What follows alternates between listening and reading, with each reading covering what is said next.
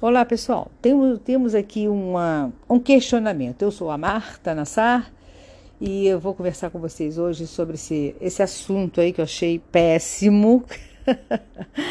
eu passei o final de semana né, na região de praia e junto com umas pessoas também conhecidas, né? Aí vocês acreditam, cara? Tem gente muito amarga na vida, né? É, tinha uma pessoa, um homem, tá? Vamos dizer assim, um homem que é, pensa é uma pessoa que não tem amor, da, né, amor pela própria vida, uma pessoa que não tem empatia com ninguém, uma pessoa que não se comunica bem com ninguém, está sempre de cara fechada. Quando dá um sorriso, é aquele sorriso amarelo, com quem dissesse assim, só por agrado que eu estou sorrindo. E aí já viu, né? Olha, não é fácil, viu? Eu tenho um astral super para cima, sabe?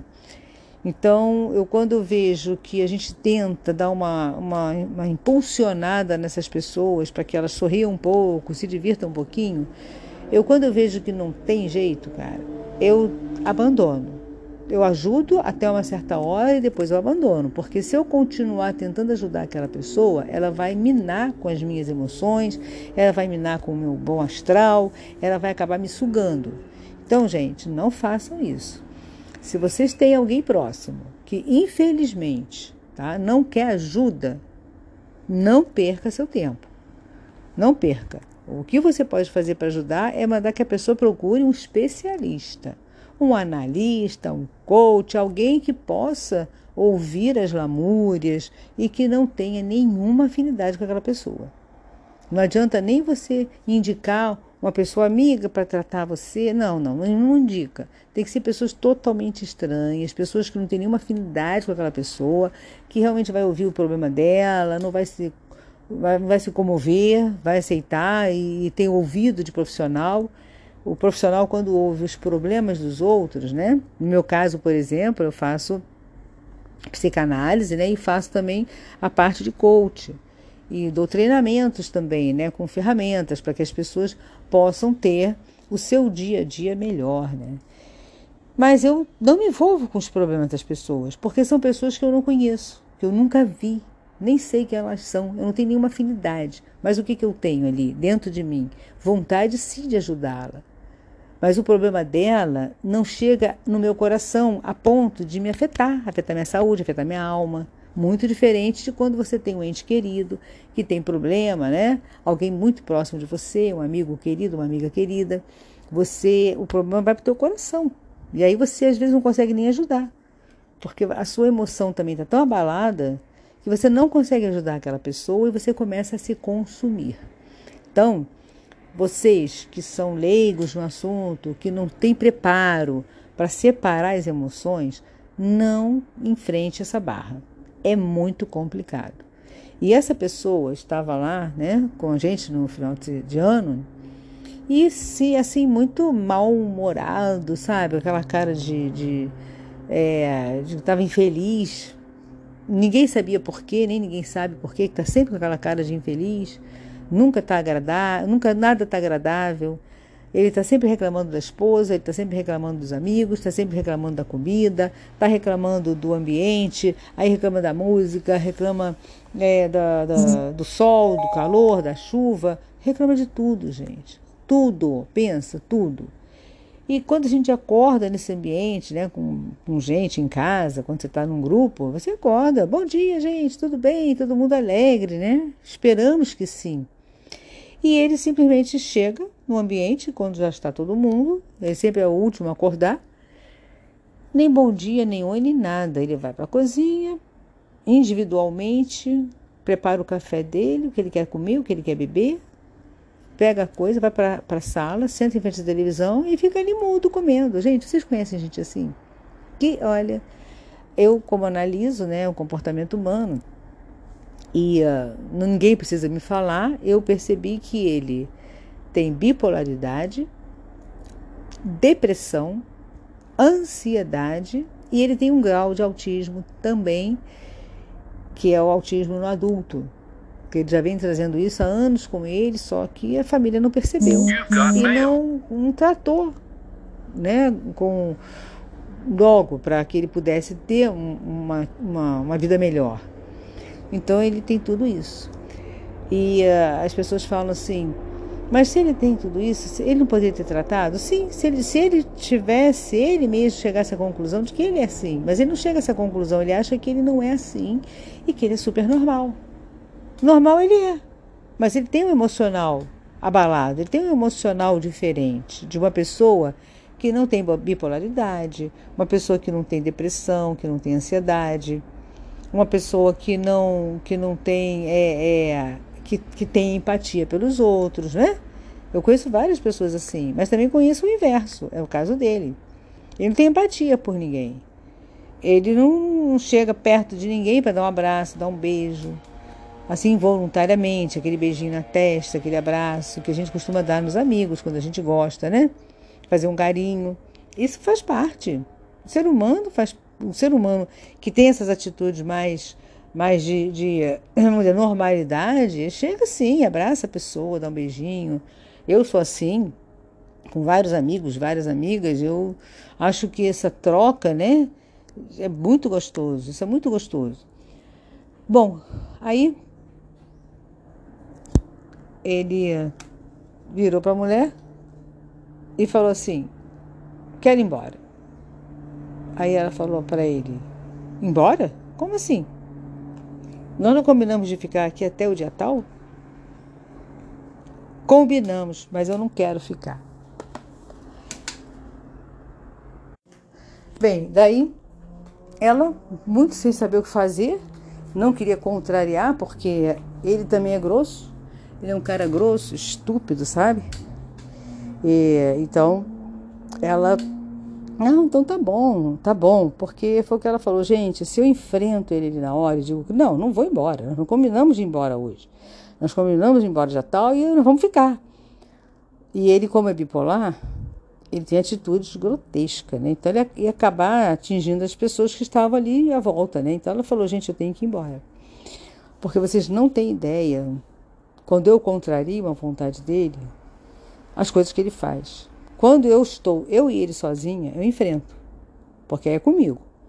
Mas quando eu estou com outras pessoas, eu cedo, porque eu sei o quanto ele é grosso com as pessoas e eu não quero que vocês passem por isso. Bem, eu falei assim para ela: olha, é, talvez esse seja o jogo dele. Quando ele vê que tem outras pessoas e você não reage, ele faz isso com você. Quando você reage em casa, ok, ele sabe que você reage sozinha. Mas quando você está perto de outras pessoas e você não reage, aí ele, ele aproveita. Ele aproveita, ele manda em você, ele determina tudo, porque você vai acatar. O que você tem que fazer é, infelizmente, enfrentá-lo perante as pessoas também.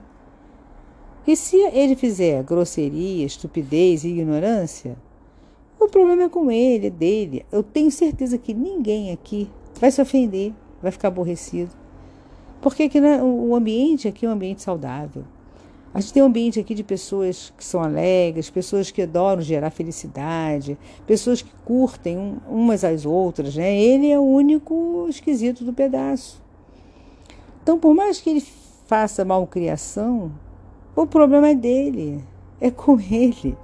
A situação toda não tem nada a ver comigo, com os outros amigos, nem com você, tem a ver com ele.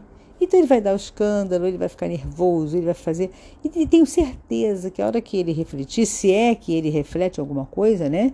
E também, como ele tem um, um grau assim de autismo, muitas vezes eles têm algumas atitudes que uh, são impensadas. Mas também depois nem lembram. Ou se lembram também não se importam. Isso faz parte até do processo, né? Então pode ser que depois ele não sinta absolutamente nada, está tudo bem, ou que pode ser que ele sinta também uma certa vergonha, um certo remorso de fazer, porra, eu fiz o que eu fiz, que droga, não, as pessoas que estavam lá não mereciam, né? Mas eu acho que o momento de você enfrentar é agora. Aí ela olhou para mim e falou: Tem certeza? Eu falei: Bom, é com você. Eu não quero gerar conflito entre vocês. Mas o conflito já existe. Se o conflito já existe, eu não estou gerando nada. Eu estou apenas te dando é, coragem para que você enfrente essa situação. Que enquanto você não enfrentar, você vai, infelizmente, ficar passando por isso. E até quando? Até quando?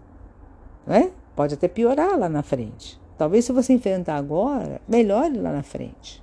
Ou não, é uma tentativa. O que você não pode é cruzar os braços, ficar numa zona de conforto e deixar isso acontecendo sempre porque você não quer que ele faça grosseria com os amigos, com as pessoas que estão à volta. Então, você só explica para as pessoas, ele tem problema. Gente, olha, ele tem problema, desculpa, peço desculpa por ele. E acabou, e deixa ele dar o ataque que ele quiser. E com certeza, se ele não partir para uma agressão física, ninguém vai fazer nada, vai ficar todo mundo olhando para a cara dele. Podemos até combinar isso. A gente junta a galera e a gente explica o que vai acontecer, explica qual vai ser a reação dele, e no momento vai ficar todo mundo olhando para a cara dele, com aquela cara de desprezo, para ele ficar bem sem graça. Bom, aí o que aconteceu? Ela falou: caramba, eu acho que eu vou fazer isso. Pela primeira vez pela primeira vez, não, porque eu já sei que ele é grosso com as pessoas, eu já fiz e já aconteceu, mas isso tem tantos anos atrás que eu nunca mais fiz. É como se eu estivesse fazendo agora pela primeira vez, né? Então nunca mais eu fiz, porque eu fiquei tão sem graça, eu fiquei tão mal. Algumas pessoas se ofenderam, ele ofendeu pessoas também. E aí eu até me afastei dessas pessoas, perdi as amizades, e eu nunca mais fiz isso na frente de ninguém. Mas eu acho que hoje eu vou fazer. Hoje, para mim, já eu estou aqui num grupo que me apoia, eu estou num grupo bacana. Vocês aqui são todos cabeça feita, tudo gente boa, e eu vou enfrentar ele agora. Aí ela, ele desceu lá e tal, foi, uhum. foi fazer algumas coisas, né? Foi dar uma volta na cidade. Quando ele voltou, ele virou para ela e falou assim: Já arrumou as coisas? Aí ela falou assim para ele: Não, não arrumei, nem vou arrumar. Aí ele: Por que você não vai arrumar? Eu não falei que eu quero ir embora hoje? Aí ela falou: Você quer ir embora? Você vai, porque eu não vou. Você vai, eu não vou, porque eu vou ficar. Ué, mas nós não viemos juntos? Nós não somos um casal? Nós temos que ir embora juntos. Aí ela falou: Não, daqui para frente, eu não sou mais casal com você. Você faz o que você quer da sua vida, eu faço o que eu quero da minha vida. Tá certo? Então você quer ir embora? Arruma as suas coisas, e você vai embora. E depois, como é que você vai? Você está sem carro. Ela não se preocupe comigo. Eu sei muito bem me virar sozinha. Ah, não deu outra. Aí ele começou. Isso aí é por conta de vocês, ó. Vocês é que são culpados disso porque ficam aí paparicando, ficam bajulando ela, sabe? Isso aqui é culpa de vocês, tá vendo? Ela agora está até me enfrentando. Eu sou o marido. Eu, eu quando falar para ela, tem que ir embora, e vamos embora, e ela tem que me, me, me acatar na, na hora, acatar as minhas ordens na hora. E todo mundo, nós tínhamos combinado, né? Gente, ouçam e fiquem só olhando em silêncio para a cara dele, para ele ficar bem sem graça. E não deu outra. Nós éramos é, no total de 18 pessoas. Imagina 18 pessoas, 18 com ele, 17 pessoas olhando para a cara dele sem dar uma palavra. Mas sabe os olhares de desprezo, olhares críticos, foi o que nós combinamos de fazer. E ele ali, aí ele desacatou os homens, falou: vocês são os babacas, porque vocês ó, são mandados aí pelas mulheres, as mulheres fazem de você gato e sapato, vocês ficam aí ó, pagando de bobalhão. E aí vocês também, ó, essas mulheres aí, ó, tudo metidinha, é empoderada, tudo metidinha com o nariz empinado, tudo metidinha, não preciso de homem para nada. Aí vocês são assim, entendeu? Assim, e isso tentando instigar a gente para abrir uma briga com ele. E ela também combinado. E você não fale absolutamente nada, porque tenha certeza que ninguém aqui está se ofendendo. Ele está se ridicularizando. E aí ela ficou calada. Ele ficou bem que uns oito minutos assim, falando, reclamando e xingando a gente. Chegou a falar palavrão, sabe? Só não desacatou nenhum homem ali para cair no braço, né? Mas alguns assim tiveram que engolir seco redondo, entalados, doido para avançar nele, para dar uma surra nele, né? Porque ele estava realmente, ele fica monstruoso. Ela tem toda a razão. Ele fica monstruoso. E aí, o que, que aconteceu?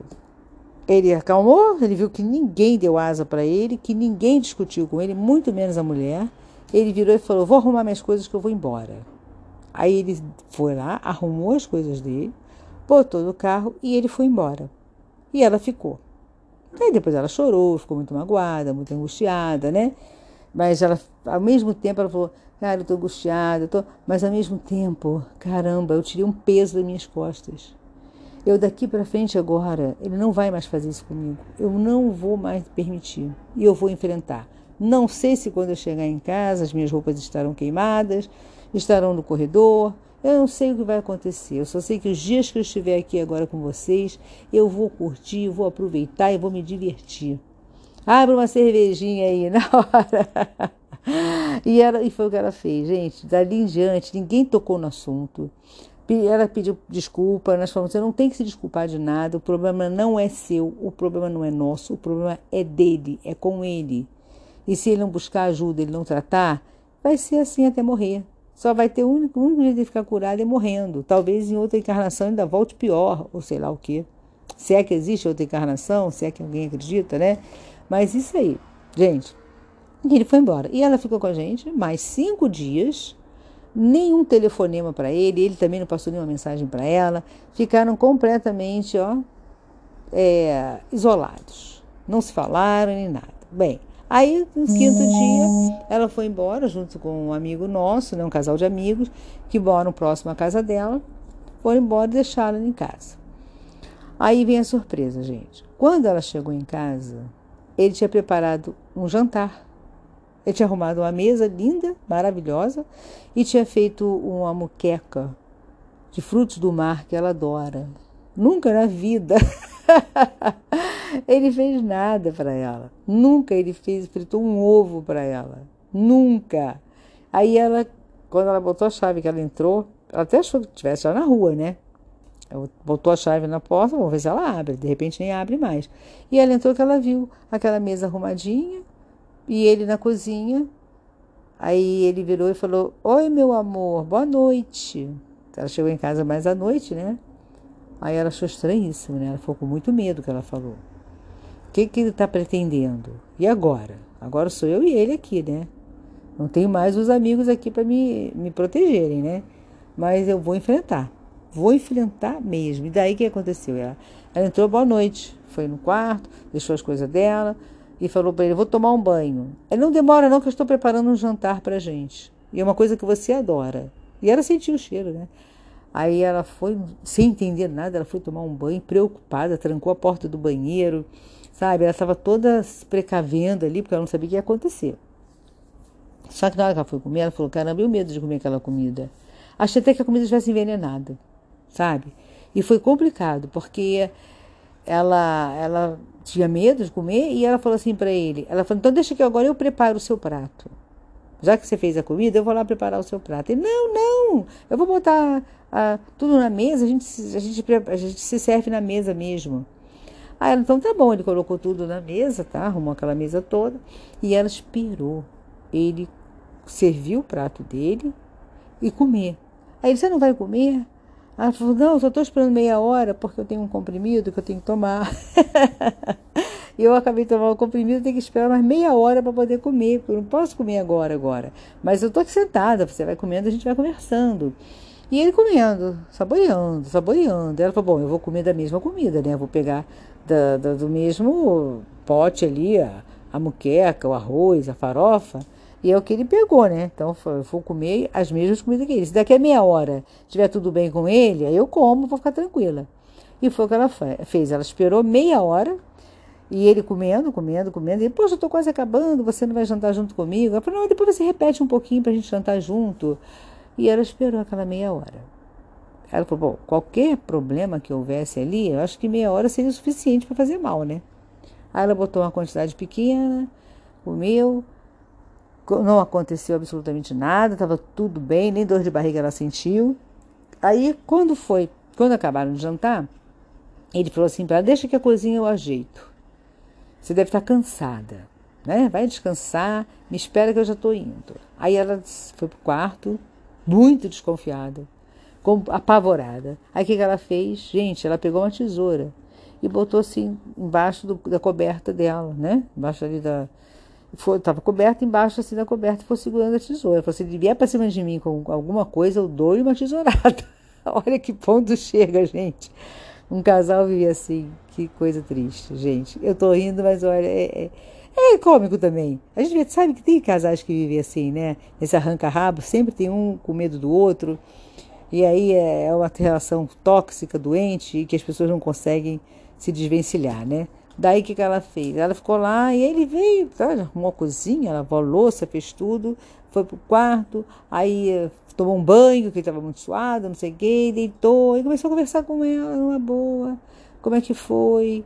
É, não comentou nada sobre o ataque que ele deu, não comentou nada sobre a atitude dela, como se nada tivesse acontecido. Só que ele foi procurá-la, né, para ter um relacionamento com ela, só que ela falou que não. Ela falou: não, não quero.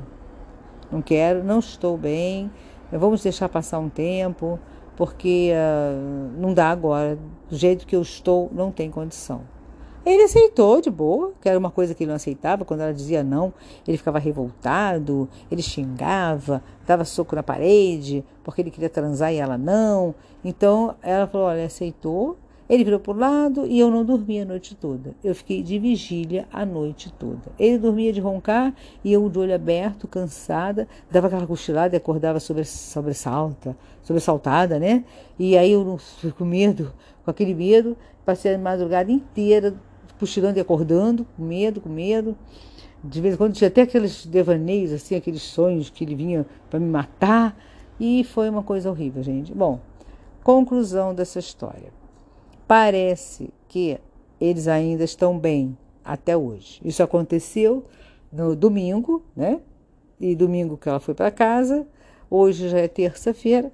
E parece assim, já conversamos com ela, e ela está sempre em contato com a gente, né? Falando como é que a situação está.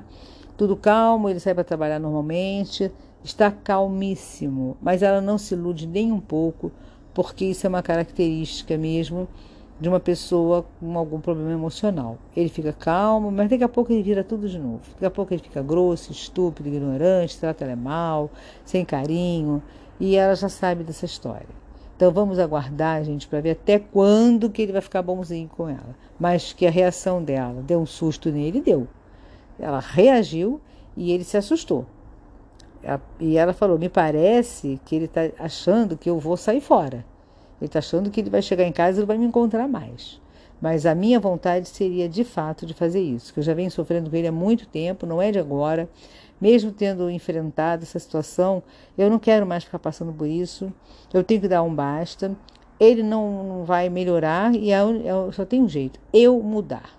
A hora que eu mudar meu comportamento, minhas atitudes com ele, aí sim eu vou ter paz. E para que isso aconteça, eu tenho que estar longe dele porque ele já acostumou a ser ignorante comigo, ele já acostumou a me tratar mal, ele já acostumou a ser grosso e eu não tenho mais como reverter isso. Ele acostumou a me tratar mal. E eu fui deixando durante esses anos todos. Então agora está difícil eu sentar e conversar e pedir para que ele me trate bem. Eu sei que é só temporário e daqui a pouco vem tudo de novo. Então, gente, ela eu acredito que vai terminar esse casamento. Né? Ela, ela realmente é esgotada, muito esgotada. E ela viu que uh, enfrentou, ficou sem ele, foi tão bom ficar sem a presença dele. Ela se sentiu tão bem, longe dele. Foi o que ela falou. Eu voltei para casa, mas aqui eu não estou me sentindo bem com ele. Então, gente, vamos aguardar para ver agora o que vai acontecer com esse casal, né? Mais um casal em crise, mais um casal empurrando a relação com a barriga e que não leva a nada, né? Gente, não se permitam isso não. Não tá bom, não tá. Todo, todo mundo tem seus motivos, né? A gente sabe que muitas mulheres ficam no casamento porque ela tem os motivos dela que só ela sabe. A gente, eu sei disso. Só ela sabe os motivos. Às vezes são motivos fortíssimos que muita gente não entende, mas que para aquela pessoa é muito forte. Mas é, tudo tem uma forma da gente dar uma virada por cima, sabe? É só arregaçar as mangas e querer. Na hora que disser não, e esse motivo já não vai mais ser o suficiente para me prender nesse casamento? Porque agora eu vou dar uma virada, eu vou, vou virar essa chave, isso tudo vai mudar. Aí sim você consegue. Ou é porque você mora numa casa que você gosta, você não quer sair da casa, ou é porque você não tem para onde ir quando você se separar, ou é porque você gosta do bairro que você mora, ou é porque você gosta hum, da vida né, que você leva. É, ali com ele, é porque você gosta do, do, do, dinheiro dele, do conforto dele, ou porque você entende, não, às vezes não é nem por amor, ou então porque você ama demais, ou você é apaixonada demais, mas não, tá, não vai adiantar de nada tanto amor, tanta paixão, tanto sofrimento. Isso daqui a pouco você vai olhar para trás e vai dizer, gente, quanta vida jogada fora, e o tempo passa rápido. Então, há solução e há jeito para tudo, é você querer vira essa chave aí, parta para fazer alguma coisa diferente, para que você saia dessa relação doentia e tóxica. Não fica nisso não. Sua saúde em primeiro lugar. E se você continuar nessa relação tóxica, você está intoxicando seu organismo, daqui a pouco você está doente. E aí vai mesmo que você não vai poder mais separar e vai viver aí as custas e pedindo pelo amor de Deus para ele comprar um remédio para você, né? Então é isso aí, mais um podcast aí, mais umas reflexões, uma história que acho que muitas pessoas vão se identificar com isso que eu contei aqui para vocês, porque é comum, eu vejo que isso é muito comum nos casais, tá? Então é isso aí, gente. Mais um podcast e aguardem que outros virão, hein? E escutem meus podcasts aí que são maravilhosos, vocês vão amar todos, tenho certeza. Beijo no coração, feliz 2024.